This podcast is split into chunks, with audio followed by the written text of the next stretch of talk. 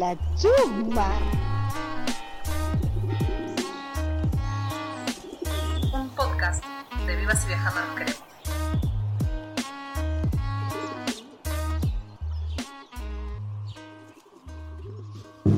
Yo te voy a contar una copla que dice así. Linda fuera si volviera y la tonada. Y la copla va a ser. Ya viene la marica cantando la tonada. Ya viene la mariposa derribando las miradas. En este viaje nos fuimos hasta el paraje San Luis de Cafayate para compartir con la coplera Lorena Carpanchay.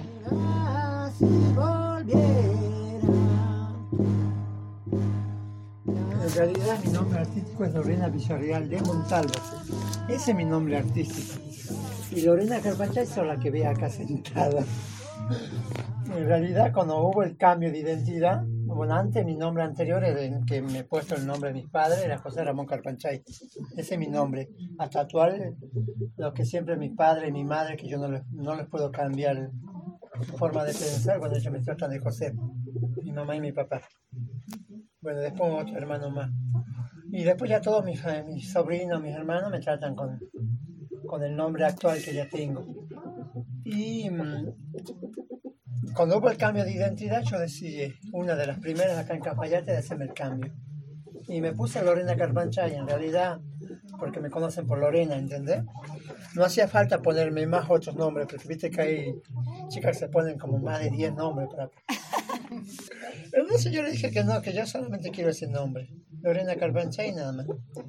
Y me conocen por ese, por ese nombre. Y esta Lorena sabe hacer muchas cosas, vemos.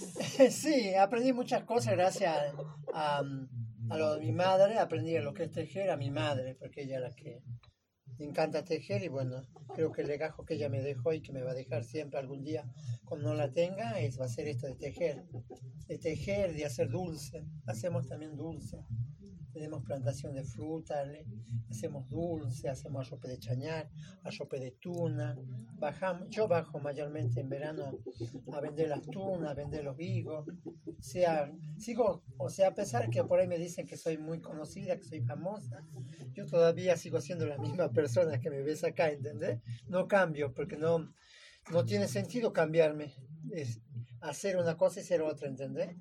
Sigo como siempre me hacen las entrevistas, sigo siendo la que digo que eh, vivo en el campo, tejo, siembro, aprendí a sembrar, gracias a Dios por, por lo que tengo y bueno, siembro para mí y bueno, para la consumición de la casa y bueno, después hacemos dulce y, y tejido, lo que más es, bueno, todo un poco los tejidos se venden durante el año, siempre hay gente que nos está comprando y después, bueno, los dulces los hacemos por ahí para cuando pasan gente, nos preguntan, les vendemos o consumición de la casa o así, pero después solo, lo fuerte, lo fuerte de nosotros es el tejido. Porque de eso vivíamos, vivimos en realidad, ¿entendés? ¿Toda la familia? Eh, no, bueno, yo y mi mamá y después, bueno, mis hermanas ya tienen otra forma, trabajan, ya son, trabajan para otros, tienen sus trabajos, viven aparte, viven en el pueblo, pero de, de que tejemos mi mamá y yo. ¿Y las frutas que tienen acá de qué son? ¿Qué frutas les tienen? Y bueno, lo que tenemos acá, bueno, eh, uvas, viñas, Hacen dulce de... hacemos jalea de uva, arrope de uva, esas cosas hacemos. Después tenemos plantación de naranja, que bueno, ocupamos consumición de la casa, porque tengo muchos sobrinos y ellos cuando hay fruta vienen. Y después, bueno, tenemos duranos, tenemos membrillo, hacemos pan de membrillo, Mm, dulce de durazno. Después tenemos plantación de tuna, que bueno, también eso de eso también. Siempre nos, la gente cuando es verano viene a buscar las tunas. Ya vendemos y esas cosas. Depende de la época que... Hay épocas que no, no hay muchas tunas, y depende del año, ¿entendés? Y después, bueno, higos, también hacemos dulce de higo, vendemos, bajamos a vender. Yo bajo con mi hermana a vender higos. ¿Y qué cosas te dan más placer, más gusto de, de ese cotidiano? De Y las cosas todos los días. Cantar y tejer. Amo tejer a pesar que tenés que tener una paciencia única, ¿no? Yo antes no la tenía paciencia. Yo te cuento anécdota, como éramos chicos, nuestra madre vivía arriba con mi papá, mi mamá toda de joven aprendió a ser artesana en telar. Ella nos daba las made- a ella me daba las madejas a mí para tejer y, me- y yo las tejía y las, las armaba las ovillas, pero a veces cuando ya se enredaba directamente las cortaba y tiraba debajo de la cama o bajo el colchón, las escondía. Y mi mamá veía y decía, pero ya terminaste, sí, sí, eso es todo. Pero después era el problema. que Cuando aparecían. Cuando aparecían las madejas enredadas todas y era correr, correr porque si o sí te cobrabas. Te castigaban. Yo a veces me acuerdo de cuando éramos chicos de que la que más, la que más quilombo hacía, la que más desastre hacía era yo. Cada tanto me sancionaba o rebenque, o con unas varillas que cortaban así, me castigaba mi mamá cuando me portaba mal. O hacía renegar esas cosas. Pero después sí, hoy en día, lo, lo- lo cotidiano para mí hoy en día es tejer, amo tejer y después cantar también, que la otra de las facetas más importantes es cantar. Me gusta cantar, me gusta, me gusta salir a cantar, si tengo que ir a cantar así en marcada me voy, me amo eso de eso es lo que más me gusta. Y bueno, la Lorena Coplera, bueno, sale de, bueno, eh, mi madre, vengo de, de generaciones en generaciones y bueno, y gracias a mi madre que bueno, ella canta y mi madre siempre cuando iban a la marcada señalada siempre es cantar con caja en la época de ellos o cuando era carnaval, que bueno, hoy en día el carnaval se perdió porque con todo esto del cambio y de aquí mucha música y bueno, eh, yo de todas mis hermanas soy la única que, que canto. No me hace falta no me hace falta prepararme para cantar, no me hace falta para ensayar tampoco.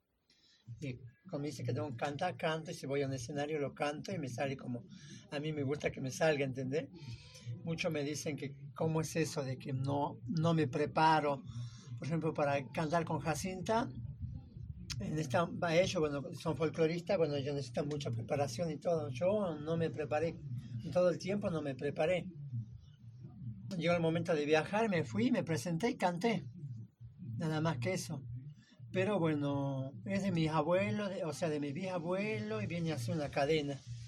Y de ellos aprendí a cantar y bueno, y así. Y bueno, y esto de salir a cantar y de, de hacerme conocer como artista también me ayudó mucho porque yo mayormente las coplas que, ten- que cantaba eran solamente coplas de populares que cantan cualquier, cualquier bagualero o escuchaba coplas de algunas cantantes, así las, yo me las, ya me las manejaba como cantaban y bueno, y después, bueno, si no las cambiaba, siempre había un estribillo que les cambiaba y ya la hacía como mía, ¿entendés? A mi modo. Y después, bueno, como, como empecé a cantar para la diversidad, para la lucha y todas esas cosas, empecé a cambiar, empecé a aprender. ¿A dónde empecé a aprender a ar- a armar mi copla? Cuando me han hablado para cantar en serenata. Porque en serenata tenías que llevar tus propias coplas para vos cantar, ¿entendés? Podías llevar una copla popular o una tonada popular, pero tenías que hacer algunas coplas que sean referidas al- a la serenata, referido al evento que se va a hacer, ¿entendés? Eso que aprendí también, porque yo antes era como que no, no, no, o sea, no me ponía a pensar cómo es la copla, de dónde viene y todas esas cosas. Ahora sí, ya sé más o menos. Y si tengo que ir a un evento y tengo que averiguar de qué vive, de qué vive esa, esa provincia, entonces yo ya da- a la base de esa provincia me expreso y a la base de esa provincia hago una copla. Y bueno, ya aprendí eso y después que canté en Serenata, bueno, ahí empecé a armar mis coplas y tenía una amiga que siempre me ayudaba a ver cómo rimar la copla y todas esas cosas y aprendí. Por eso digo que hoy en día tengo varias coplas que son de mi autoría, que las tengo. Y bueno, y aprendí a armar coplas. Y aprendí a hacer poemarios que yo nunca en mi vida imaginé hacer un poemario. Siempre solamente eran simples nada más. Y gracias a Pía, que ella me ayuda también un montón, y ella que está en la lucha, ella me pasa algunos poemarios. Y después así lo hicimos, como el poemario de de la Madre Tierra, que es mucho de la lucha. Bueno, hay hay unas coplas que yo les he puesto, son mías, y después mayor parte me la hizo Pía el poemario. Eso me ayudó mucho a hacer, y bueno, por eso hoy en día estoy acá en movimiento, a pesar que no hay para ir a cantar, pero siempre con la plataforma hago algo y canto.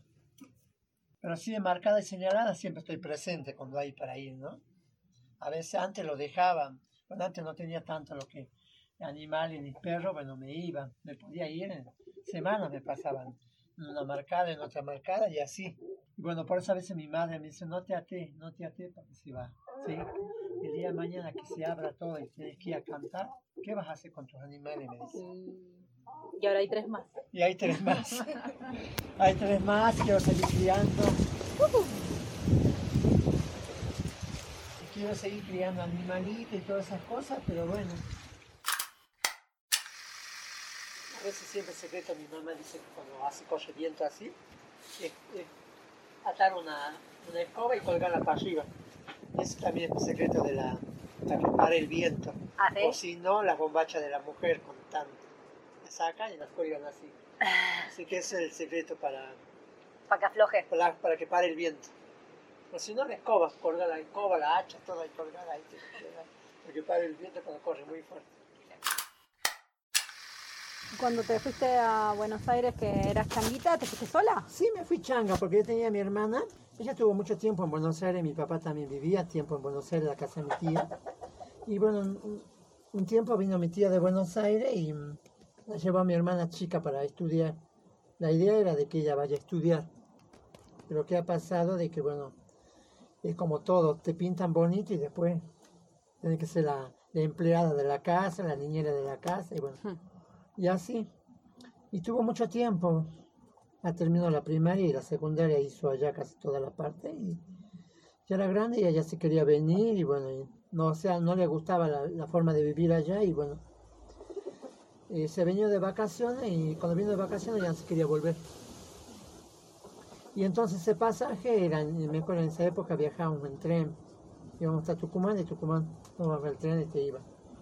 No sabía pasaje para volverse, ya no se quería volver y me fui yo, dije que me quería ir yo y me fui. Ah, tomaste el, el pasaje de tu hermana. Tomé el pasaje de mi hermana, me fui con mis tíos y, y, y seguro que tenía 12, 13 años más o menos. ¿Eso allá Moreno?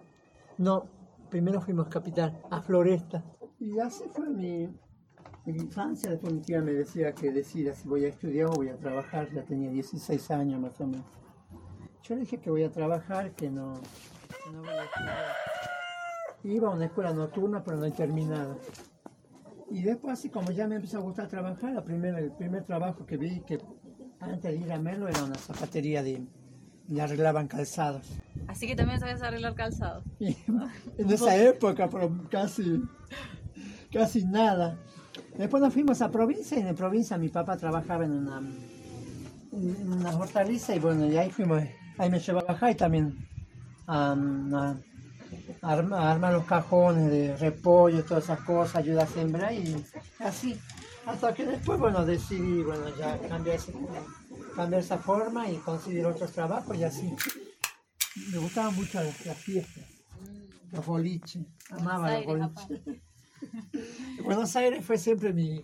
ah, eh, me encantaba hacer amistades, nos íbamos a los boliches viernes, sábado, domingo. Eh, estuve en la época de Menem, en la época de, de, de, de Alfonsín y todos esos presidentes que después de la Rúa y todas esas cosas, ¿entendés? Y después, bueno, ya siempre venía de vacaciones y siempre me quedaba para carnaval, siempre pedía las vacaciones, la verano.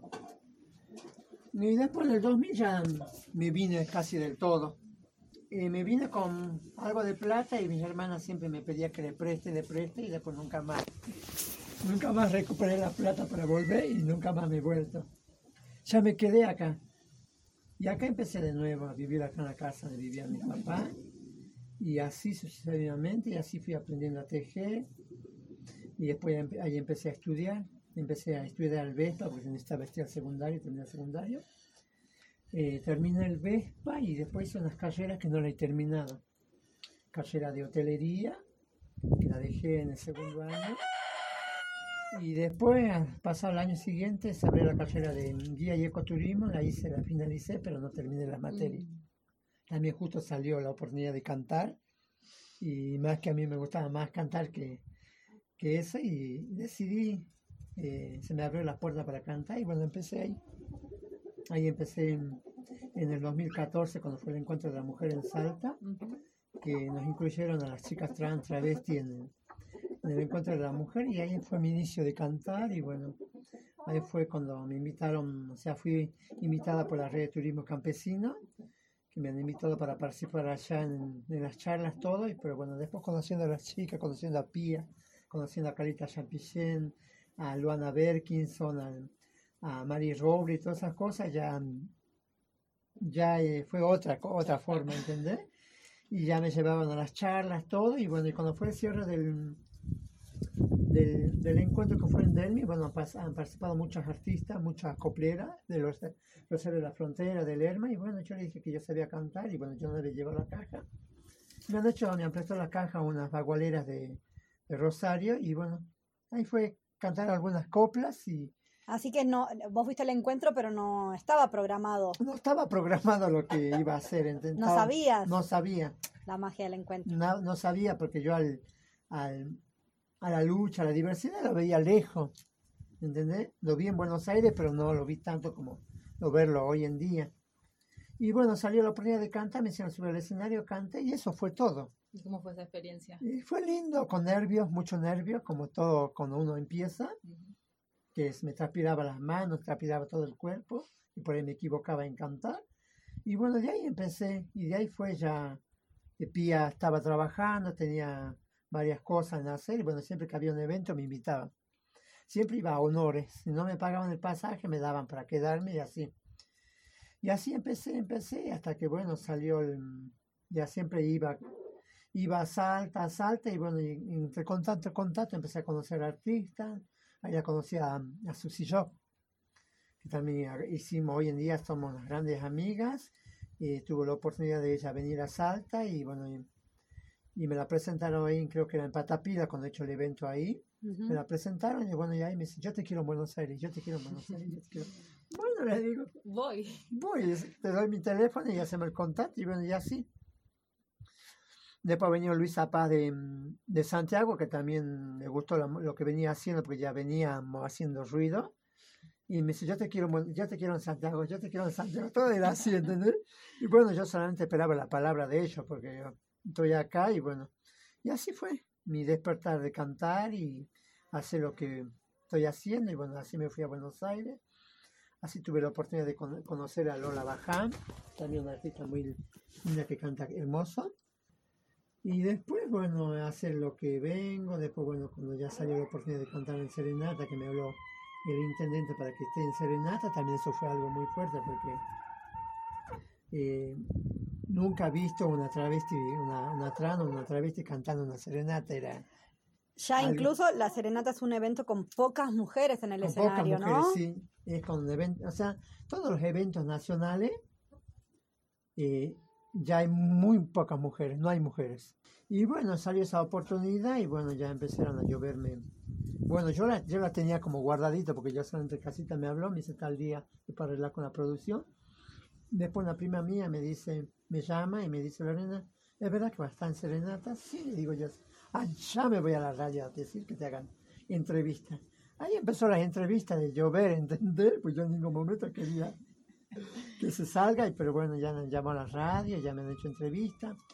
Después ya salí en, en varias páginas del diario El Tribuno y así, después ya eran en las radios de Neuquén. Viste que Neuquén es una provincia que ama mucho el folclore y ama mucho lo que yo, lo que uno hace, lo que es de adentro, ¿me entendés?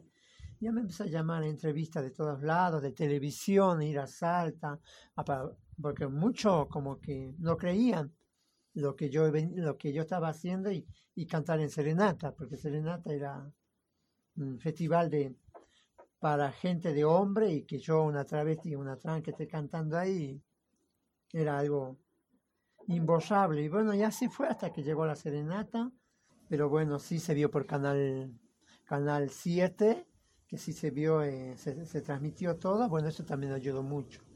Y mucho más antes que yo cantara Serenata canté en la vendimia en Animaná porque también en ese momento en ese momento fue todo el movimiento y bueno me han hablado si quería cantar en Animaná y dije que sí era otro puntapié para poder estar más más fresca cuando vaya a cantar en Serenata y este público es más es- creo que cada escenario que uno pisa son diferentes los públicos no son los mismos para mí no y, se, y, Vendimia fue muy lindo porque el público estaba desbordado. Y después Serenata, que bueno, también fue muy lindo. Y bueno, no, llegué no me han llegado las entrevistas, yo me retiré en el momento que cantaba y después me fui.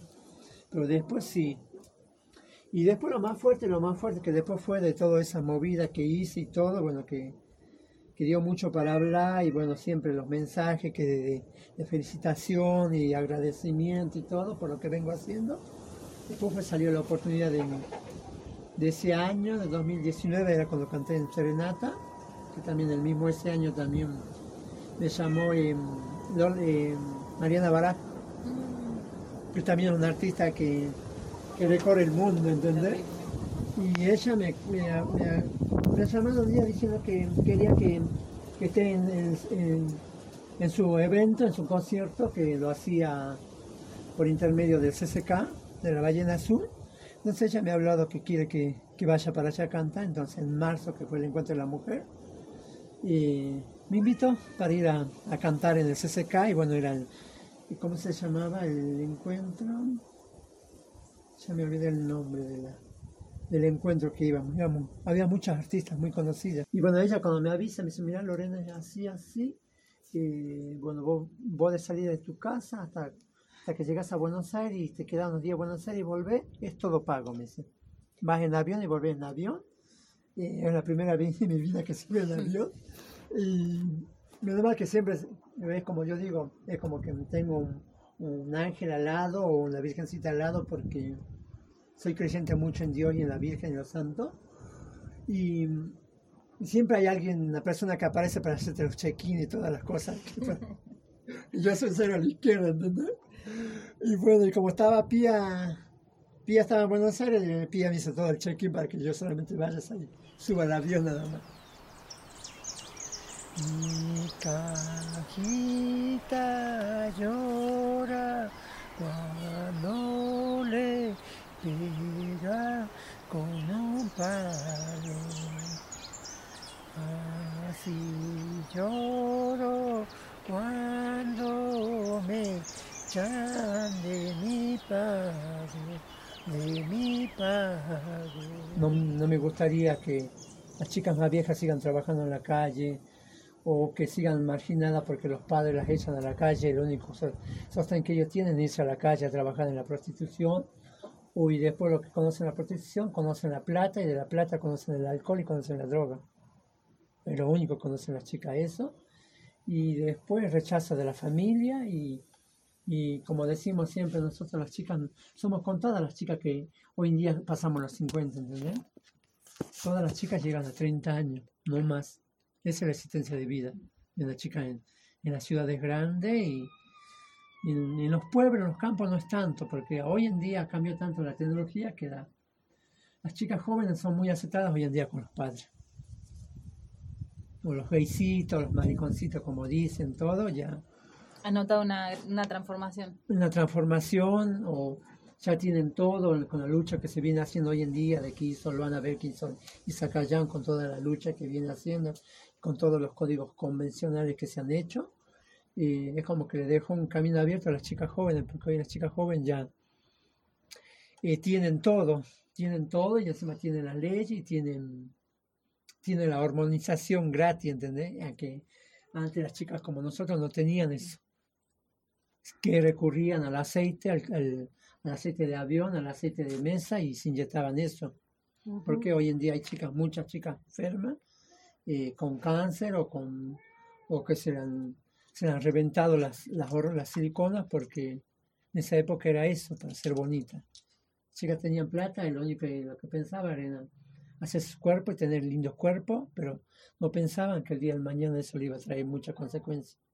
Yo tengo amigas que, que sufrieron mucho y tengo amigas que, están con- padeciendo con ese problema de que se le han hecho gangrena en, en las lolas, en las colas, que no cicatriza nunca y que se tienen que hacer raspar y sufre un montón. Eso es. Y bueno, y después que bueno, por eso a veces siempre hablamos que concientizamos que las chicas jóvenes apoyen la- lo que nosotros venimos haciendo, ¿entendés? Que apoyen porque gracias a las chicas viejas, hoy, hoy en día ellos pueden tener todo lo que hoy en día tienen. Lorena, ¿te tocó hacer el servicio militar? No, Zapa. Yo estaba en Buenos Aires cuando me tocó para, me llamaron para ir al servicio militar y tenía que ir a Tandil. Y en Tandil me han hecho una revisación médica. Me han dicho que no era apta para, no sé qué viste que te ponen. Algo así. Algo siempre te Pie ponen. plano, eh, columna pero- desviada, ojo visco, cualquier Y cosa bueno, era. y- Zafaste. Y Safe, ¿Qué año era?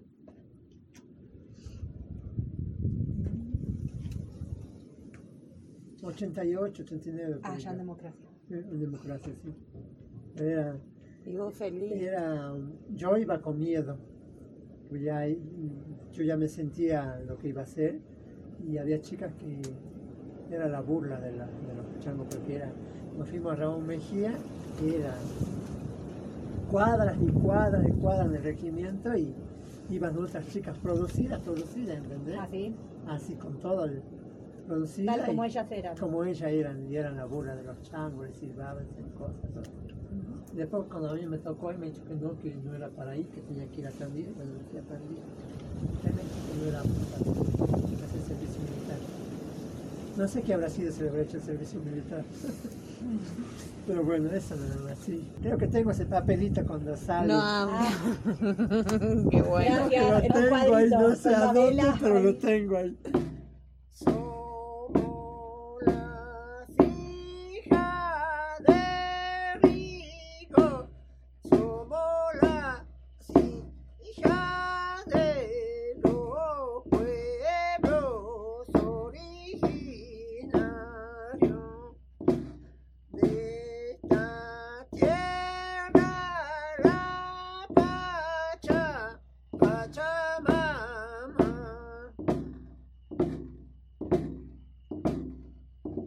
Te gusta escucharte? ¿Sabes escucharte? Sí, ahora qué a, veces onda me, eso? a veces me pongo a...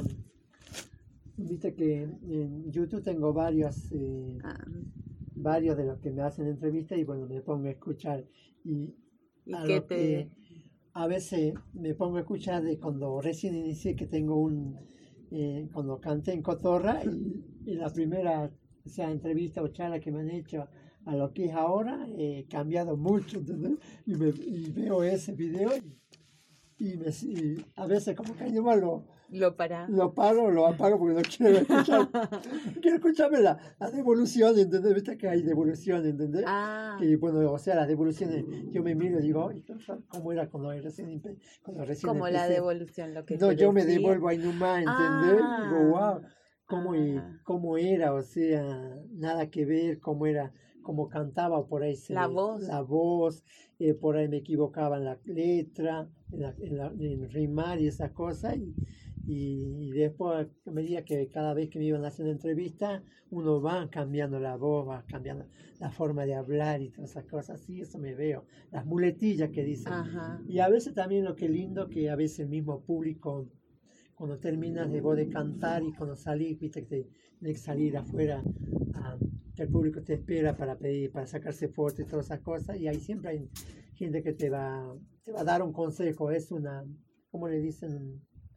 Un, incentivo que te dan, entonces por ahí te dicen, eh, trata de que, que no sea tan rápido tu, tu cantar, Ajá. o por ejemplo ahora con, con canté acá en las damas del folclore, bueno, una señora me dijo, me encantó, me encantó todo lo que voy a hacer, me encanta, me encanta, solamente que tienes que tratar de que cantar una copla y, y esperar un, unos segundos, no y nomás seguir la otra queriendo. Y bueno, y me decía de que, bueno, que haga, que cante y que diga, pero también que haga un paréntesis, que pueda hablar y que, bueno, salude, o que cuente una historia, una anécdota, para que, que no sea tanto de solamente cantar, cantar, ¿entendés? Porque a veces por ahí la gente escucha cantar, cantar y como que la aburre.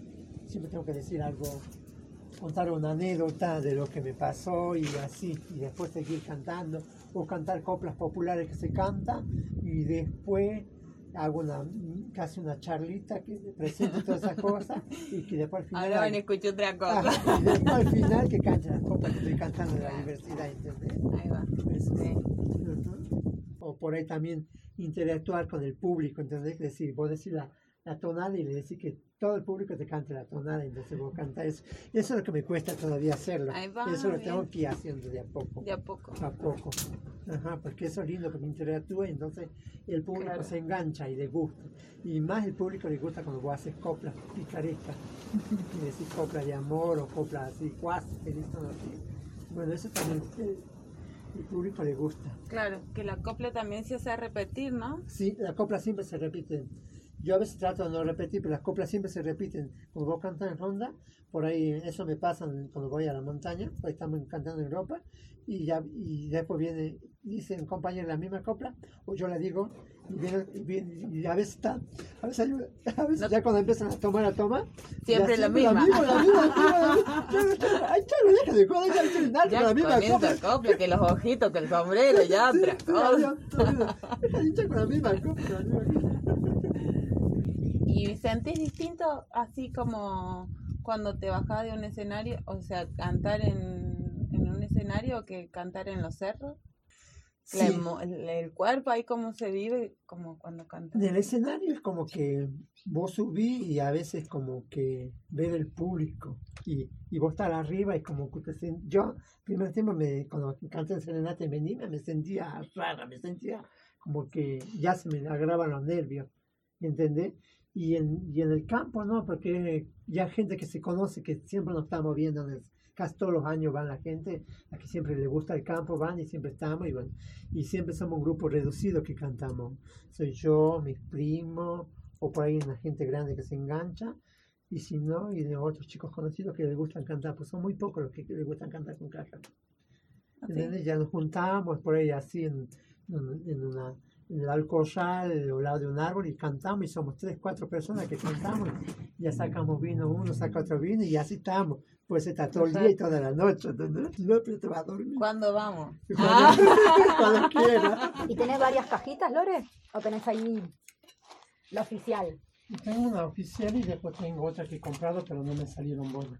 Y después, sí, y después tengo otras que, que están ahí. Después una que compré en el cerro, la tengo en el cerro.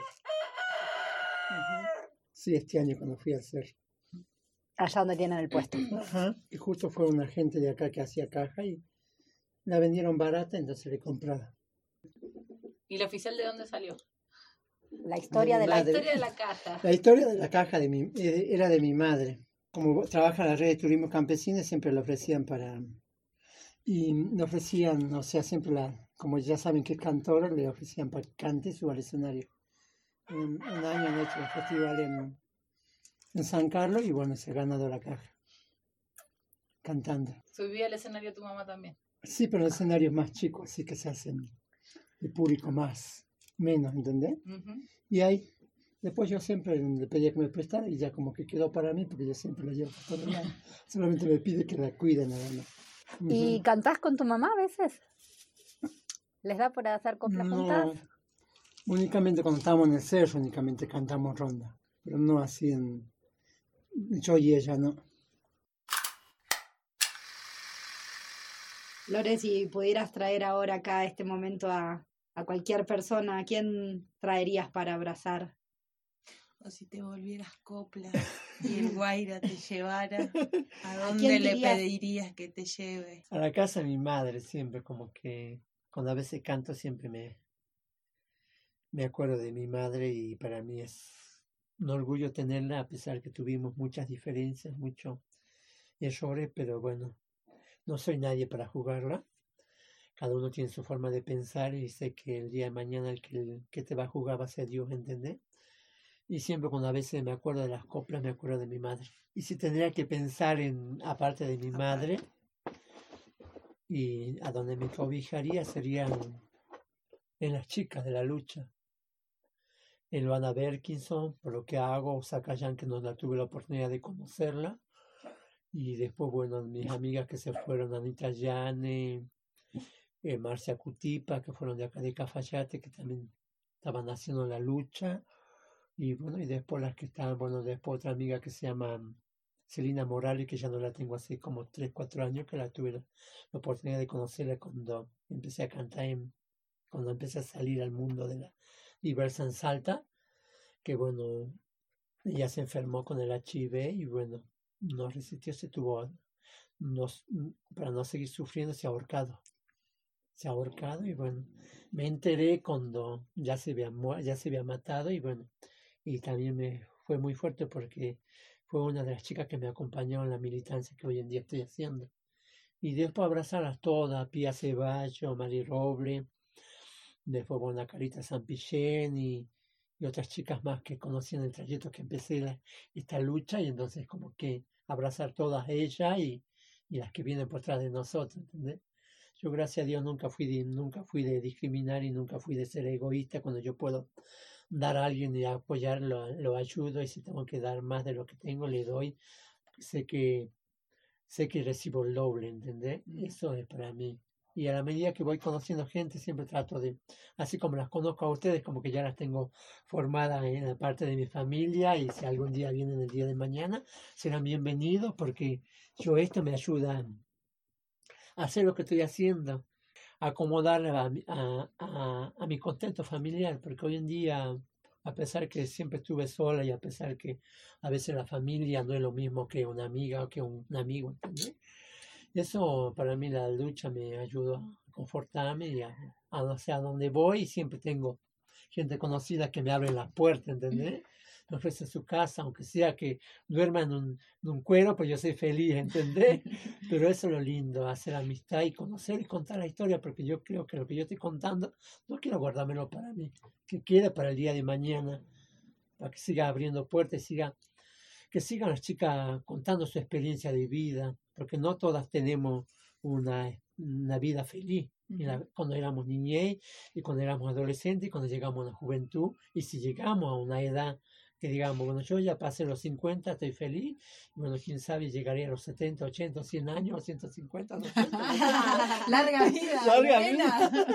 Y bueno, y es como el viento, el guaira nos deja muchas cosas y bueno, y, y como digo, hoy en día estoy en mi casa y creo que acá, acá voy a vivir, acá voy a morir.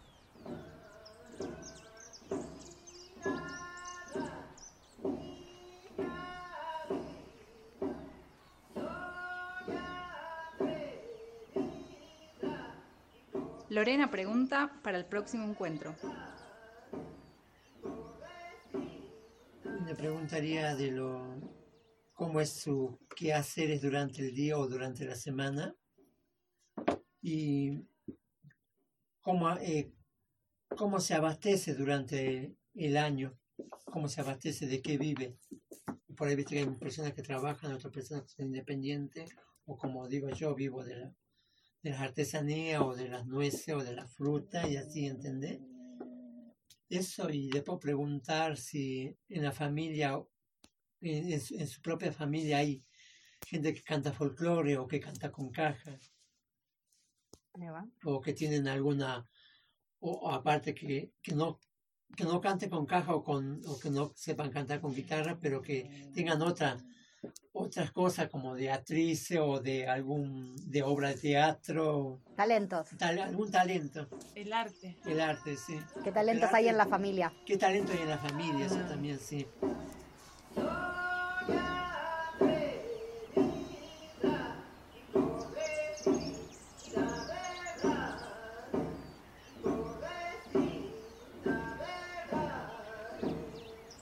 Cafayate tiene mucho para dar. Es un Cafayate de, de muchas montañas, de mucha historia, de cultura, a pesar que eh, venimos de descendientes de diaguitas, chucha, tolombones, cada, cada lugar que vos vas del Valle Calchaquí vas a ver historia de los indios. Acá lo- mucho antes de que nosotros naciéramos, vivían los chucheños, vivían una tribu muy importante del Valle Calchaquí. Y bueno, a veces la circunstancia del, del imperialismo cuando viene y arrasa con toda la, tribu y matan lo que sean como si fueran animales. Bueno, em, yo siempre digo que vayan a conocer Cafayate, que vayan a conocer mi casa, que soy una persona sencilla, a pesar que vivo, eh, vivo común y corriente como toda persona, no tengo una casa de lujo, pero de a poco la voy trabajando y, y bueno, y, y siempre les invito a que vengan, les puedo contar historias, les puedo, les puedo sacar a pasear, les puedo hacer un guiado, o sea, estoy, estoy estudiada para eso, puedo contar historias, puedo todas esas cosas, siempre hablo de Cafayate. Tienen para enriquecerse y irse contentos, irse contentos. irse- La chusma, la chusma, la chusma, la chusma, la chusma, la chusma. La chusma. Búscanos en nuestras redes sociales arroba vivos y viajando nos queremos y sigamos construyendo una comunicación popular y feminista.